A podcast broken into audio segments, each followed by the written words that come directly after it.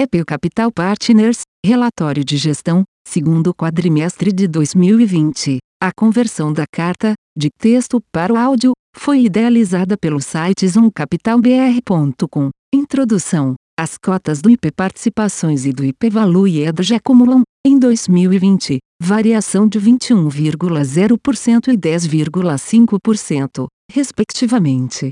Isso se compara com menos 14% do Bovespa, 9,7% do S&P 500 em dólares e 2,2% do CDI. No mesmo período, em um mundo com cada vez mais especialistas financeiros, sempre com opiniões e recomendações muito bem articuladas sobre as direções dos mercados, 2020 deu mais uma lição de humildade em todos, quantos anteviram no início do ano, e lucraram, com uma das mais rápidas e violentas quedas de todos os tempos nos mercados. Quem imaginaria que, em meio a uma crise humanitária global, com quedas históricas nos PIBs das principais economias no mundo, os mercados se recuperariam com a rapidez avassaladora que vimos. Na IP, simplesmente aceitamos o fato de que a direção dos mercados no curto prazo é aleatória e focamos 100% da nossa energia em gerar valor para nossos fundos no médio e longo prazo. No relatório de abril,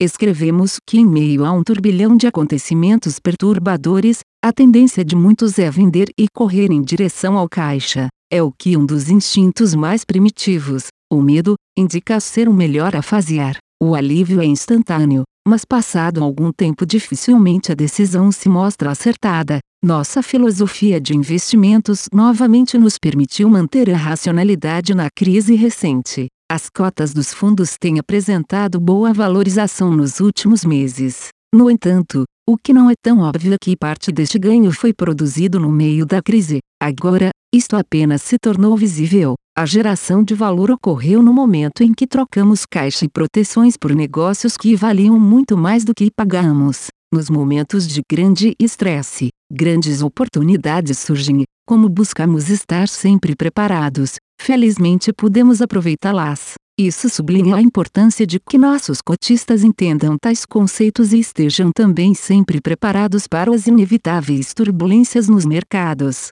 O pior que o investidor pode fazer é sentir-se compelido a resgatar no exato momento em que esta riqueza está sendo gerada. Felizmente, também nesse aspecto, não podemos reclamar. Durante todo o período mais intenso da crise, tivemos aplicações constantes e pouquíssimos resgates. Aos nossos clientes e parceiros, nosso enorme agradecimento. Perspectivas. A humanidade mais uma vez demonstrou sua capacidade de reação e superação de momentos adversos. Seja o trabalho fantástico da comunidade médica, a capacidade de pessoas e empresas de se adaptarem à nova realidade de maneiras criativas, ou mesmo a ação dos governos corretamente apoiando segmentos da população mais expostos. A extraordinária mobilização de todo o mundo ao longo dos últimos meses já entrou para a história. Com a recuperação dos mercados, uma questão pertinente ao que esperar daqui em diante. Infelizmente, as sociedades, mundo afora, terão que lidar durante anos com as consequências dos altos gastos dos governos no combate à pandemia. Se os déficits públicos e endividamentos em geral já eram elevados, os problemas agora mudaram de patamar. Salvamos o presente, com isso, tornamos o futuro mais difícil, tanto para os governos quanto para os investidores, que precisam navegar atentos às suas atitudes. As excelentes companhias que buscamos investir são menos afetadas por tais questões. Temos convicção na capacidade delas gerarem grande valor ao longo dos próximos anos. Esse é o real combustível para a valorização das suas ações e dos retornos dos nossos fundos. Abaixo, comentamos sobre Facebook, o negócio fantástico, com amplas oportunidades de crescimento e geração de valor e que, nos últimos 12 meses, figura entre os principais investimentos dos nossos fundos. Facebook. Em julho 27, de 2018, o Facebook sofreu a maior queda na história para uma empresa de capital aberto até então. 120 bilhões de dólares americanos valor de mercado evaporaram quando o resultado decepcionou e o CFO tornou mais claros os efeitos financeiros de mudanças que ocorriam no negócio, como os pesados investimentos em segurança. Em resumo, as receitas iriam desacelerar e as margens comprimir. Começava ali um período de quedas sucessivas que arrancariam 42% do preço da ação em menos de seis meses. O revés da empresa no mercado finalmente acompanhava o inferno das críticas recebidas nos principais jornais do mundo, e essas estavam apenas começando. Recorrentes escândalos questionavam a ética dos executivos e culpavam a plataforma por males diversos na era recente de conectividade extrema. A queda atiçou nossa curiosidade para aprofundar o conhecimento sobre a empresa e avaliar se, no meio da confusão, não estaria aparecendo uma oportunidade especial para aumentar uma pequena posição que tínhamos. A conclusão foi que sim. Compramos então em dois principais momentos, durante a derrocada de 2018 e na recente queda provocada pela crise do coronavírus. Em 2020, o Facebook passou a figurar entre as três maiores posições do IP Participações e IP Value Edge. Abaixo,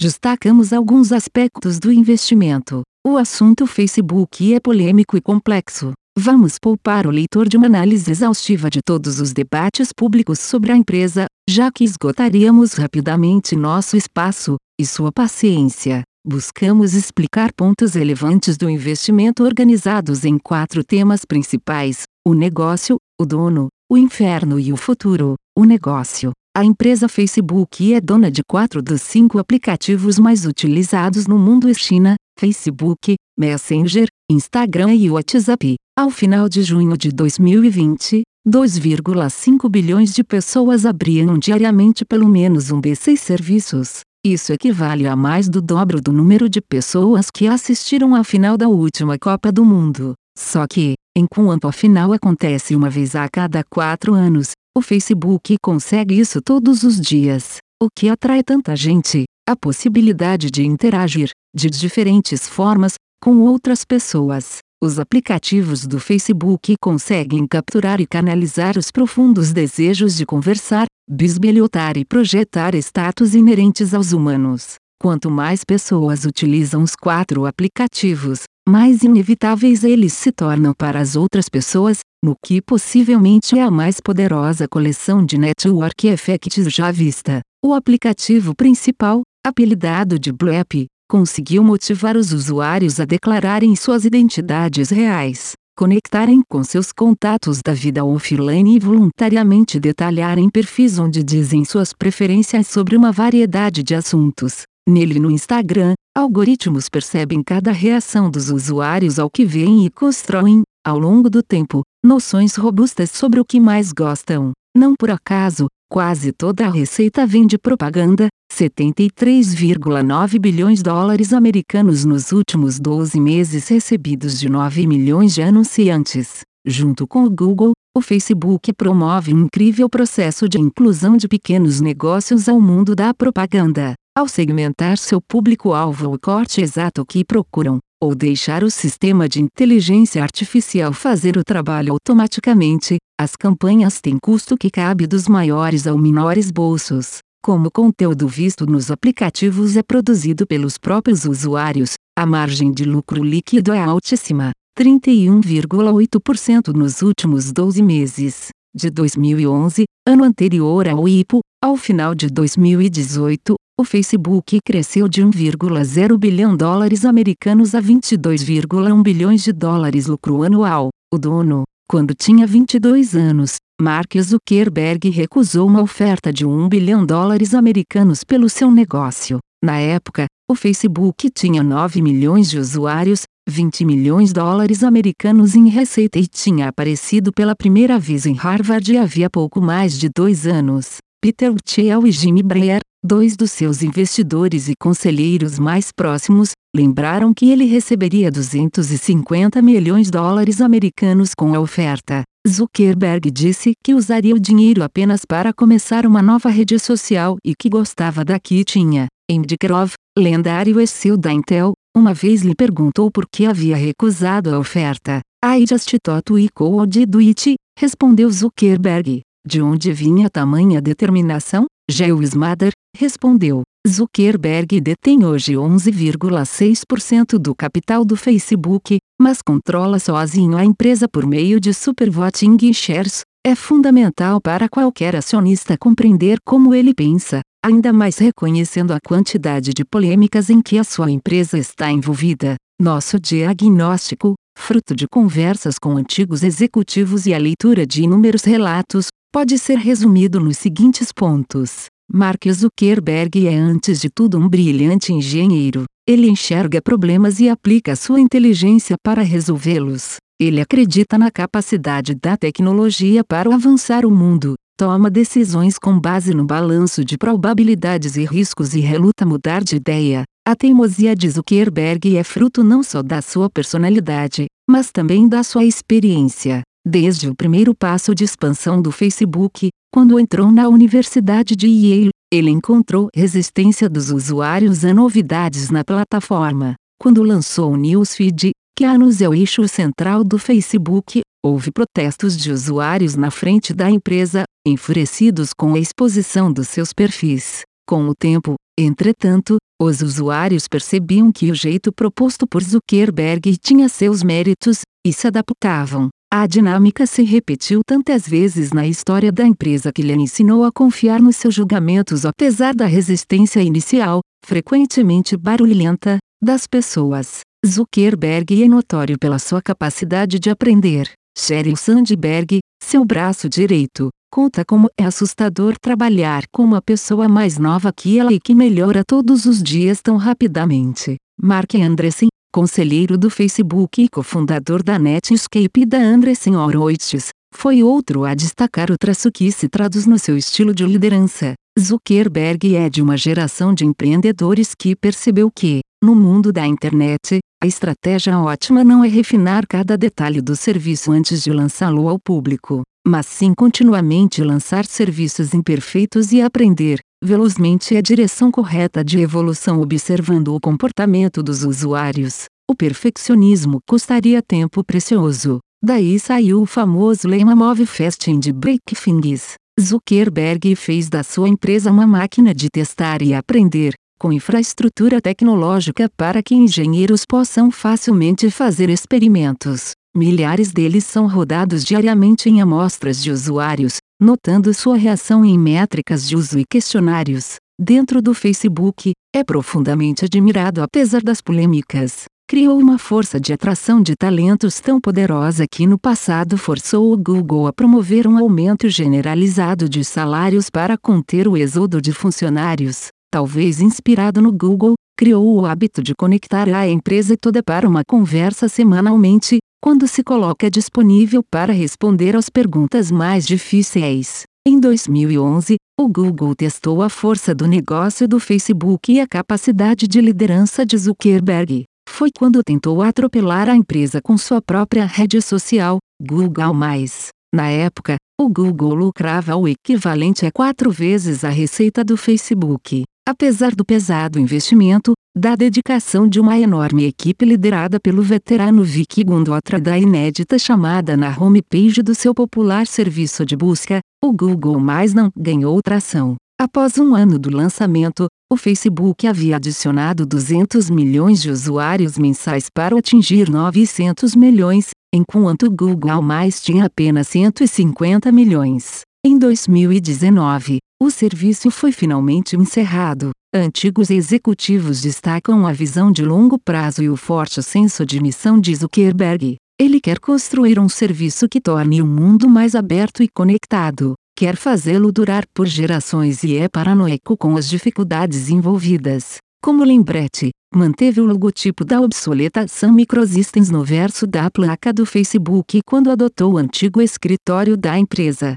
Sua diligência com ameaças e oportunidades levou à aquisição do Instagram por um bilhão de dólares americanos ao longo de essencialmente um final de semana e as vésperas do IPO do Facebook, período em que as empresas geralmente ficam quietas certificando que nada dê errado com a oferta. Na época, o Instagram tinha 13 pessoas, 30 milhões de usuários e zero de receita. No dia do anúncio, a CNN comentou que o Facebook estava pagando um preço alto por uma startup que tem muito buzz, mas nenhum modelo de negócio. Hoje, o Instagram é avaliado em centenas de bilhões de dólares e é parte fundamental do sucesso do Facebook. Para atingir tal sucesso, Zuckerberg deu liberdade e ferramentas aos fundadores do Instagram para turbinarem a evolução da empresa, Assim como aconteceu com o WhatsApp mais tarde, pressões por monetização só vieram anos depois, quando os serviços atingiram inquestionável massa crítica,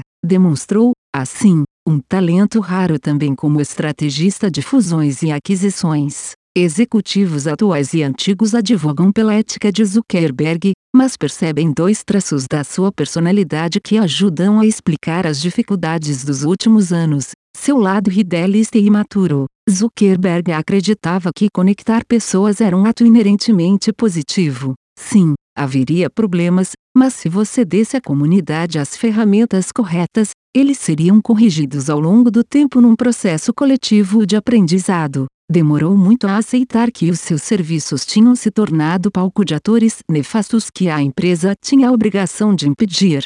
O inferno. A eleição de Trump em 2016 gerou uma revolta na mídia e no Silicon Valley. O exercício de buscar justificativas rapidamente encontrou no Facebook um alvo crível. Trump foi extremamente ativo na plataforma durante a campanha. Aproveitou a ajuda que a empresa ofereceu a ambas campanhas, enquanto a candidata democrata recusou. Criou uma equipe dedicada a produzir bons resultados na plataforma e investiu muito mais que Hillary Clinton em anúncios digitais. Soube utilizar as ferramentas poderosas do Facebook para testar milhares de variações de cada mensagem e direcioná-las aos públicos mais adequados. Quem aprendeu com o sucesso de Obama em 2008 e 2012 foi Trump, mas, ao contrário do democrata, foi recebido com indignação. Quando evidências mais tarde apareceram de que agentes russos teriam atuado no Facebook para apoiar Trump, o mal-estar se aprofundou. Em 2018,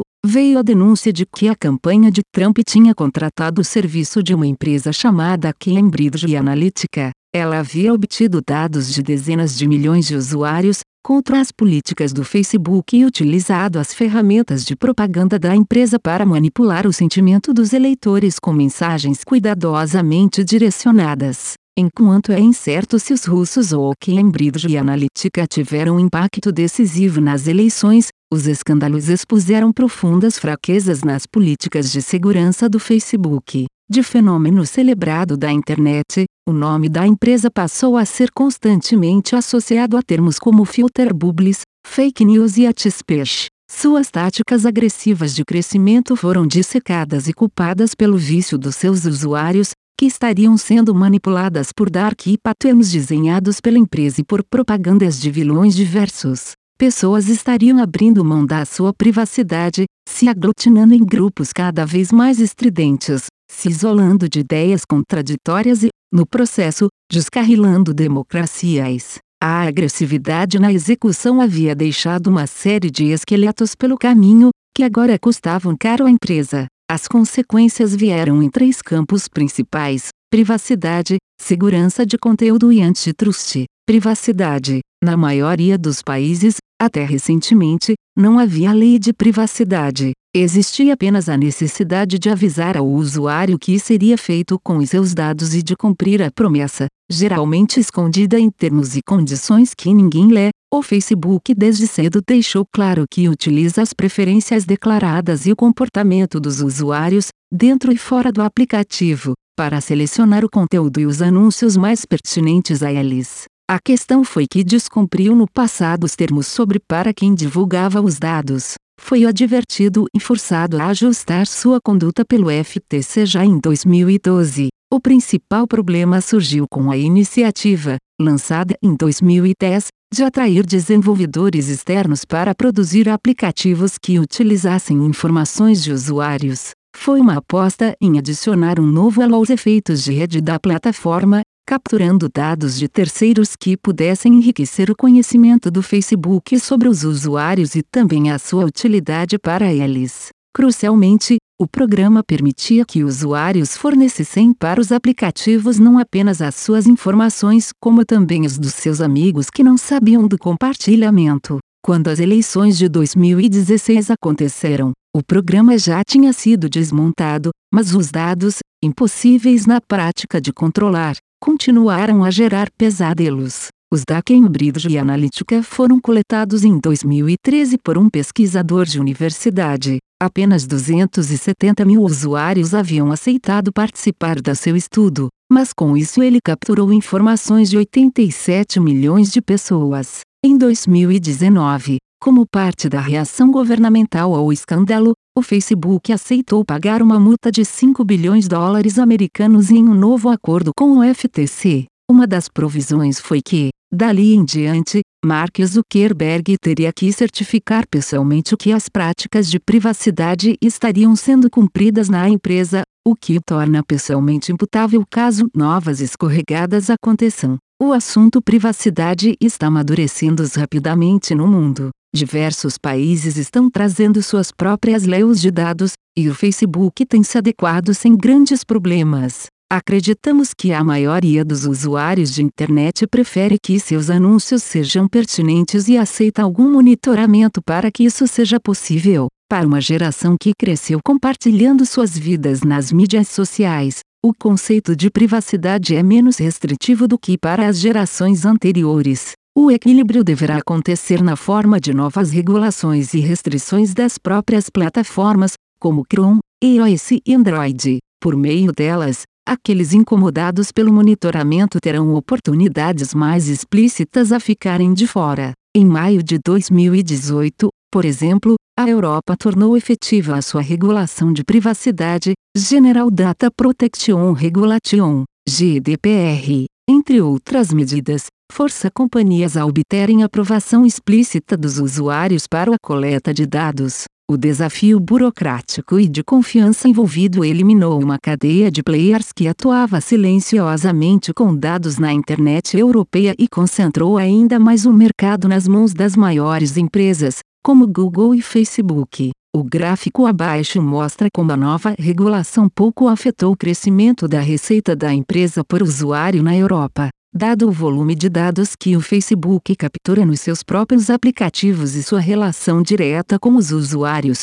acreditamos que esteja bem posicionado para continuar a mirar precisamente seus anúncios. Tende inclusive a se fortalecer, junto ao Google, frente aos players menores à medida que novas restrições surjam. Para a empresa, o acordo com o FTC serviu para encerrar um capítulo importante da sua crise recente. Acreditamos que Zuckerberg e a sua empresa, ao menos por interesse próprio, tenham aprendido a lição. Segurança de conteúdo. O problema de segurança é mais complexo. Um exemplo trágico desse desafio foi o massacre de Christchurch em março de 2019, quando um homem de 28 anos iniciou uma live no seu celular pelo Facebook e começou a atirar dentro de uma mesquita na Nova Zelândia. Matou 51 pessoas e feriu 40. O vídeo ficou disponível na página do atirador por algumas horas, antes do Facebook tirá-lo do ar.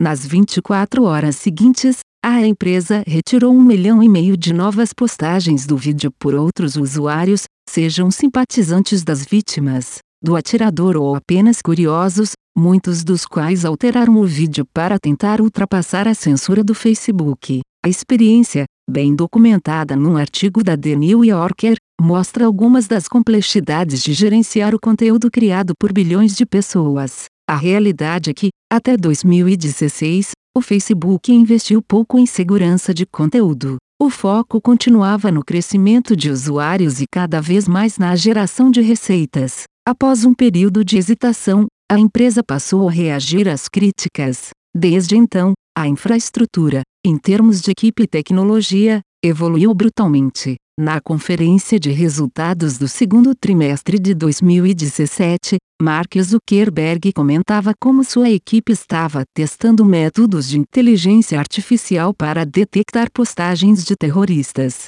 No final de 2017, 96,7% desse conteúdo já era apagado proativamente, ou seja, antes que qualquer usuário reportasse. Hoje, 99,6%. O mesmo acontece com outros conteúdos ligados a imagens, onde é fácil treinar as máquinas para identificar e apagar. Nudez adulta, 98,4% nudez infantil e exploração sexual 99,3%, conteúdo violento 99,5% e suicídio 98,0%. Mais difícil é monitorar conteúdo escrito, já que o contexto das conversas é muito importante para determinar se houve abuso. Hoje, Por exemplo, apenas 13,3% do conteúdo de bullying é retirado proativamente, patamar sem evolução nos últimos anos. O Facebook explica que esse tipo de situação é extremamente pessoal e geralmente depende de uma reclamação do usuário para que atuem.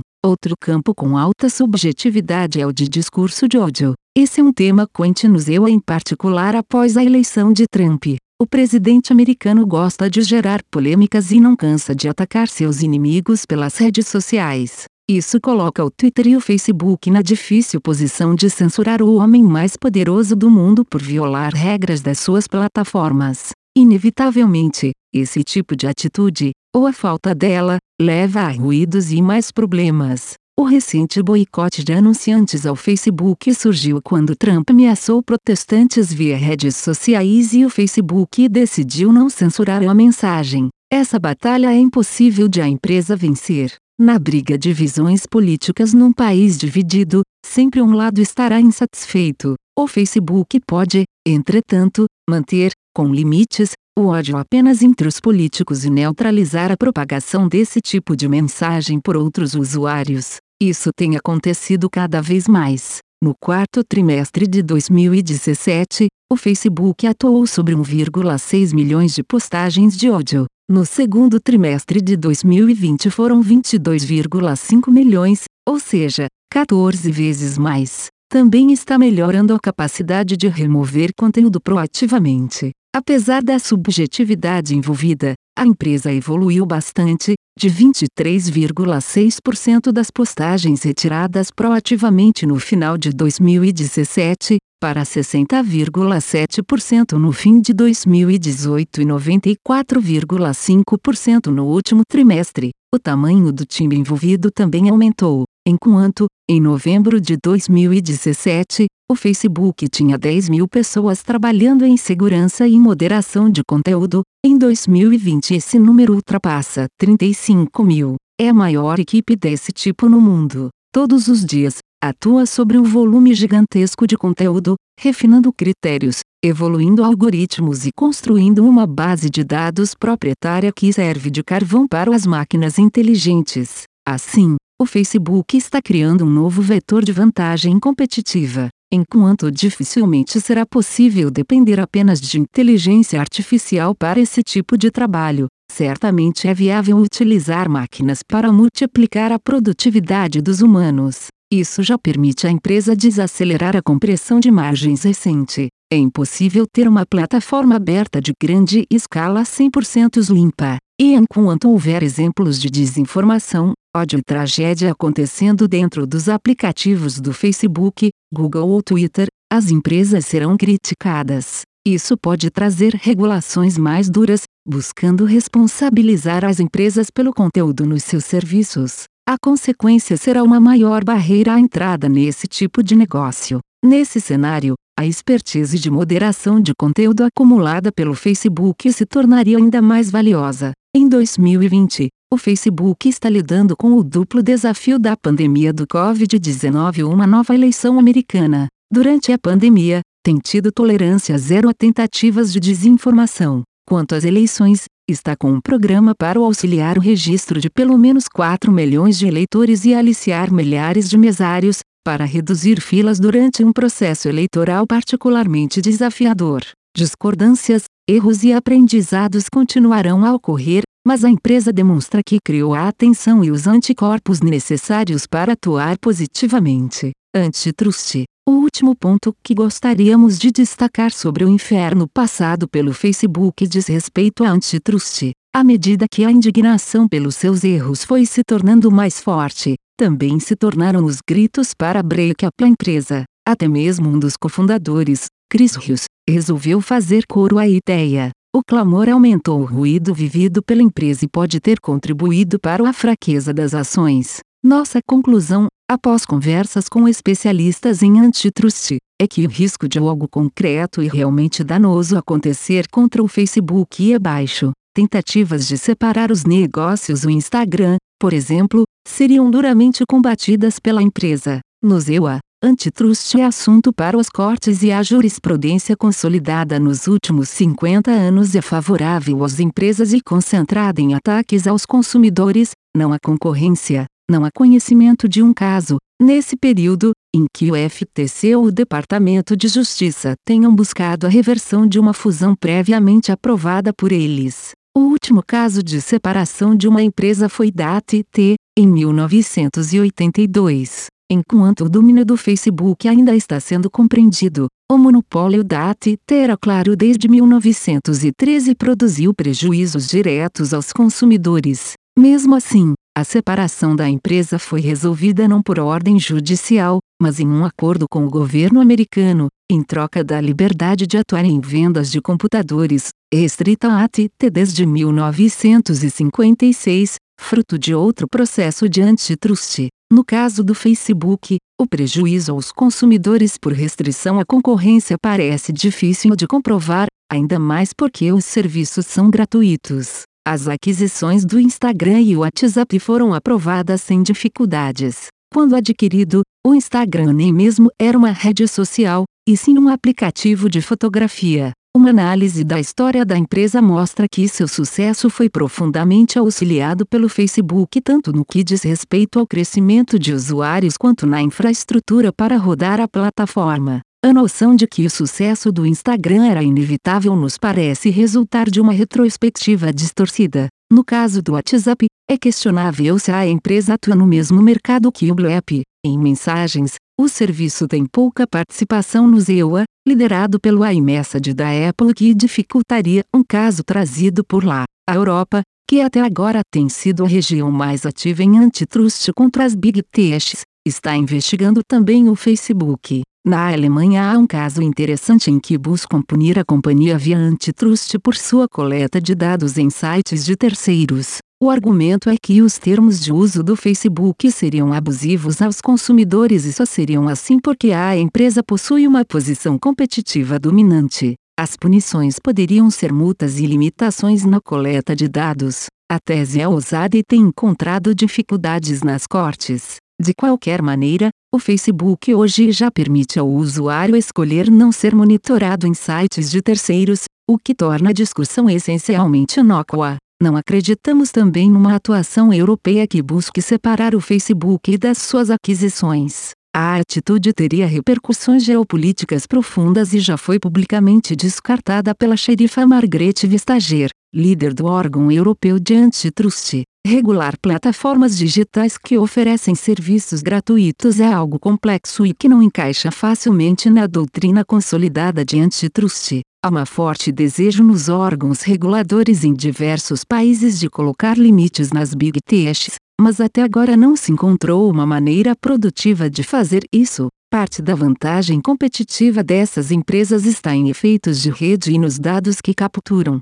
Isso provoca os reguladores na direção de buscar interoperabilidade com competidores ou formas de compartilhar dados dos gigantes aos entrantes. Só que isso esbarra nos desafios também pertinentes de privacidade, pois resultariam no espalhamento de dados de usuários que o caso da Cambridge Analytica comprovou ser altamente problemático. O resultado dessa confusão é que acreditamos que os ruídos de antitrust são maiores do que os danos potenciais ao Facebook. Esperamos ver multas, ajustes de conduta, novas legislações e impostos inovadores, mas não estamos convencidos de que seu potencial e impacto anule a atratividade do investimento. O futuro, o racional do investimento em Facebook está na combinação de um negócio protegido, com imensa audiência e rentabilidade, a uma liderança ambiciosa com alta capacidade de aprendizado. É uma poderosa receita para a criação de valor disponível hoje a um preço razoável, por volta de 24x o lucro estimado para 2021. Há diversas oportunidades de crescimento. A primeira, e mais imediata, é a simples continuidade do amadurecimento da demanda por anúncios online. Negócios no mundo todo estão se tornando mais digitais e, por consequência, adotando ferramentas online para divulgarem seus produtos. A clientela atual de 9 milhões de anunciantes é apenas uma pequena fração das 180 milhões de empresas presentes nos aplicativos. Dada a utilidade dos anúncios do Facebook, sua adoção tende a crescer por muito tempo. Por exemplo, milhares de empresas aprenderam, nos últimos anos, a gerar vendas na internet com anúncios de resposta direta Direct Response, onde a reação do usuário e, portanto, o retorno sobre o gasto no anúncio é precisamente mensurável. Foi o tipo de anúncio mais resiliente durante a crise do Covid, tanto para o Facebook quanto para o YouTube, e é fácil entender o porquê. A venda depende do anúncio.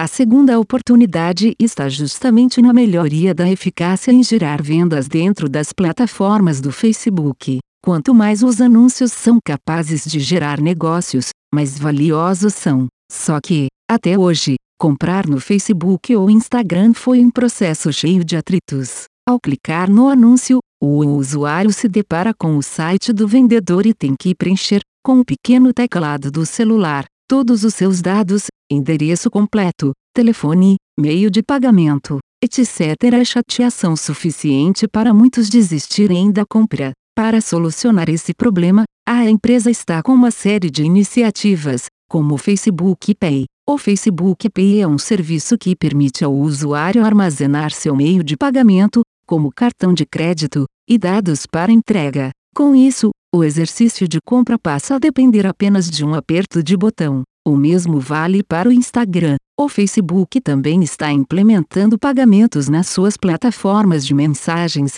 WhatsApp Messenger, mundo afora. Isso permitirá que qualquer um possa pagar seus amigos e serviços diretamente por mensagens. Acabará com a inconveniência de ter que abrir o aplicativo do banco para fazer a transferência e depois enviar a imagem do recibo. O objetivo não é ganhar dinheiro nas transações, mas sim aumentar o engajamento e a utilidade dos aplicativos. A receita virá do maior uso e valor de anúncios no Facebook e Instagram, como os que levam o usuário para uma conversa no WhatsApp a partir do clique. Na Índia, o Facebook pagou este ano 5,7 bilhões de dólares americanos por 9,9% de uma inovadora operadora de celular, Agil. Em menos de quatro anos, a Gil colocou 388 milhões de pessoas online com seu serviço 4G. O WhatsApp é um dos aplicativos mais utilizados no país, com uma base de usuários de 400 milhões de pessoas. As duas empresas formaram uma parceria para conectar as 6,6 milhões de pequenas lojas de bairro, Kirana, com seus clientes. Basta mandar uma mensagem para iniciar o processo de compra e entrega. A iniciativa é um passo importante para o Facebook estabelecer uma presença maior num país que vai superar em breve a marca de 600 milhões de usuários de internet. Por reconhecer que cada vez mais negócios são formados para vender diretamente ao consumidor direct to consumer, utilizando o Facebook e Instagram como plataforma primária de conquista de clientes, a empresa criou também os shops permite que o vendedor monte uma loja dentro dos dois aplicativos para apresentar seus produtos e aproveitar o checkout simplificado. A iniciativa tem parceria com Shopify e outros prestadores de serviços para e-commerce, em particular, tem o potencial de consolidar o Instagram como um shopping virtual, onde já estão presentes anunciantes, influenciadores e um imenso número de clientes. O lugar perfeito para descobrir novos produtos interessantes, e essencial para marcas se posicionarem. O Facebook passa, assim, a participar ainda mais do crescimento do e-commerce no mundo. Facebook Pay e Shops são exemplos da crescente verticalização do Facebook. Se o Google organiza as informações do mundo em ferramentas como busca e mapas, os aplicativos do Facebook organizam pessoas em torno de interesses e atividades, ou seja, utilidades sociais. Com isso, torna-se cada vez mais integrado na vida dos usuários e diminui o risco de abandono. Outros exemplos são Dating, serviço análogo ao Tinder, Gaming, Twitch e Marketplace, eBay. Com uma audiência de 2,5 bilhões de usuários diários, o Facebook tem um campo aberto para criar novas plataformas especializadas e tem se mostrado capaz de rapidamente iterar novos conceitos. A última camada de oportunidades são opcionalidades. Não entram nas contas que fazemos para investir, mas isso não elimina o seu potencial. Seguindo a lógica da citação de Bezos, Zuckerberg não tem medo de apostar em iniciativas ousadas e com upside grandioso. Uma das mais inusitadas foi a vontade de criar uma moeda digital, chamada Libra, no meio de um período turbulento da sua relação com governos. Isso suscitou forte reação de reguladores ao redor do mundo, preocupados em perderem o controle das suas moedas. A iniciativa não morreu, mas está avançando lentamente enquanto busca aprovações governamentais. Outro investimento ambicioso está em realidade virtual e aumentada. Com a compra da Oculus, em 2014, o Facebook se tornou líder no segmento. A aposta é que esse será um novo paradigma computacional, um passo seguinte aos PCs e smartphones. Seu atrativo principal está na sensação de presença, de se sentir em um lugar completamente diferente. A viabilidade imediata está no mercado de jogos, mas o Facebook aposta que no futuro será uma ferramenta valiosíssima para conectar pessoas. Está criando experiências onde usuários podem interagir no mundo virtual, sentindo-se próximas umas das outras. Com o Oculus Quest, criou o produto que consideramos o primeiro grande sucesso nesse mercado. Integrado e relativamente barato, ele oferece uma boa experiência para usuários de primeira viagem e uma base robusta para futuras iterações. A briga não será fácil, já que o Facebook deve encontrar a Apple no meio do caminho. Porém, a experiência adquirida com um ecossistema de jogos deve se provar valiosa para o passo maior em direção à realidade aumentada. Com tantas oportunidades pela frente, é importante não perdermos de vista os riscos. Mais importante que regulação, que tratamos anteriormente, é a competição. Apesar do enorme volume de usuários e da força dos efeitos de rede, o sucesso do Facebook não é garantido. Existe um aspecto de entretenimento importante nos serviços. Isso demanda constante atenção da empresa para antecipar ou reagir a novos comportamentos dos usuários. Apesar das críticas sobre seu poder, o Facebook é mais surfista do que modelador do comportamento dos usuários. No passado, o Facebook conseguiu atuar de forma certeira adquirindo ou copiando inovações que julgava serem valiosas para o futuro. Com isso, conseguiu gerenciar dentro de casa uma migração para o Instagram, capturar a crescente popularidade de aplicativos de mensagens e reagir à inovação do conteúdo efêmero introduzido pelo Snapchat. Hoje, a alternativa de adquirir está fechada com o escrutínio de antitrust. Sobra então a tática defensiva de copiar. Um exemplo recente é o Instagram Reels, em reação ao TikTok. O TikTok mistura o conceito de vídeos curtos do falecido Vine com memes e músicas para criar um viciante caça-níqueis de entretenimento digital. O usuário abre o aplicativo para uma experiência de vídeo vertical, em tela cheia, com som já ligado e começa a reagir. O algoritmo percebe, a partir das reações, o que o usuário gosta e automaticamente vai sugerindo novos vídeos, melhorando sua taxa de acerto sucessivamente. Como os vídeos são curtos e o aplicativo oferece boas ferramentas de edição, é muito mais fácil criar algo novo do que no YouTube. Também por serem curtos, os sinais são frequentes e o algoritmo pode aprender mais rápido. O feed infinito deixa o usuário constantemente arrastando para cima, de forma a ver o próximo vídeo e receber mais uma dose de dopamina. É uma poderosa nova forma de mídia, onde não é necessário seguir ninguém para ter uma experiência interessante e não é necessário ser seguido para atingir multidões,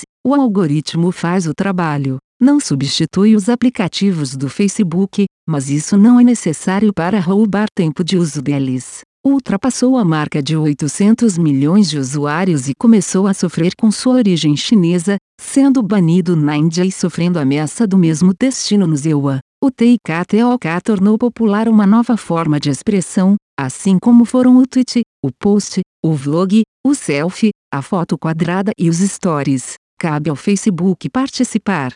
A popularização dos smartphones nos últimos 13 anos promoveu uma explosão da penetração da internet no mundo. Em 2007, ano de lançamento do iPhone, 1,3 bilhão de pessoas estavam online. Hoje são 4,6 bilhões, sendo 4 bilhões usuários de mídias sociais. As consequências desse brutal aumento de conectividade ainda estão sendo compreendidas. Desde a descoberta do fogo, o progresso tecnológico trouxe não só benefícios como problemas. A internet, as redes sociais e a priorização de conteúdo por algoritmos são apenas os exemplos mais recentes. Livros, como Zucched de Roger McNamee, e documentários, como O Dilema das Redes do Netflix, tratam das armadilhas que as plataformas de conteúdo aberto trazem para a sociedade. Discordamos da visão de que esses serviços, geralmente suportados por anúncios, são meros manipuladores de comportamento. Eles buscam sim engajar seus usuários, como todo negócio, e são reveladores de preferências. Seu valor está em conectar curiosidades e desejos com conteúdo e produtos. Se alguns desses são reprováveis, ainda que permitidos em lei, cabe à sociedade discutir, cobrar e, eventualmente, regular. O mesmo diz respeito ao uso por crianças. Nas décadas de 90 e 2000, uma grande discussão era o efeito do vício e da violência nos videogames sobre a formação dos jovens. O desafio permanece hoje, só que com muito menos polêmica, já que há mais conhecimento acumulado para que pais ajudem seus filhos a navegar esse universo, vemos o debate como necessário e positivo. Após um período de hesitação, passou a motivar mudanças no desenho dos serviços. Alguns exemplos: 1. Um, no Facebook, o foco maior em conteúdo de amigos e familiares em detrimento a notícias a partir de 2018. A expansão do programa de fact-checkers independentes e a criação de centros de informação confiável para assuntos como Covid e ciência climática. 2. No Instagram, as decisões de retirar a contagem pública de likes e de avisar ao usuário quando terminou de ver as fotos novas. 3. No WhatsApp, limitações no encaminhamento de mensagens. 4. No YouTube, lembretes para descansar e de que está na hora de dormir. E 5. No iOS e Android, o monitoramento e controle mais avançado do tempo de tela para usuários e seus filhos. Esperamos ver mais ajustes ao longo do tempo. Mark Zuckerberg provou que estava certo em não vender aos 22 anos. Expandiu magistralmente o seu negócio. Amadureceu com desafios de enorme complexidade. Controla hoje os serviços de internet mais utilizados no mundo e tem a imensa responsabilidade de mantê-los virtuosos. É um dos maiores fundadores seus no Silicon Valley, com apenas 36 anos de idade, o que terá conquistado aos 50. EP Capital Partners, a conversão da carta, de texto para o áudio, foi idealizada pelo site zoomcapitalbr.com. Aviso legal. É recomendada a leitura cuidadosa do regulamento dos fundos pelo investidor antes de tomar a decisão de aplicar seus recursos. A rentabilidade passada não representa a garantia de rentabilidade futura. A rentabilidade, quando divulgada, não é líquida de impostos. Fundos de investimento não contam com garantia do administrador, do gestor, de qualquer mecanismo de seguro ou fundo garantidor de crédito, FGC. Para avaliação da performance de um fundo de investimento, é recomendável a análise de, no mínimo, 12 meses. A gestora não se responsabiliza por quaisquer decisões tomadas tendo como base os dados deste documento. As informações aqui contidas têm caráter meramente informativo e não constituem qualquer tipo de aconselhamento de investimentos ou oferta para aquisição de valores mobiliários. Os investimentos em fundos de investimento e demais valores mobiliários apresentam riscos para o investidor. Os fundos de ações com renda variável podem estar expostos a significativa concentração em ativos de poucos emissores, com os riscos daí decorrentes.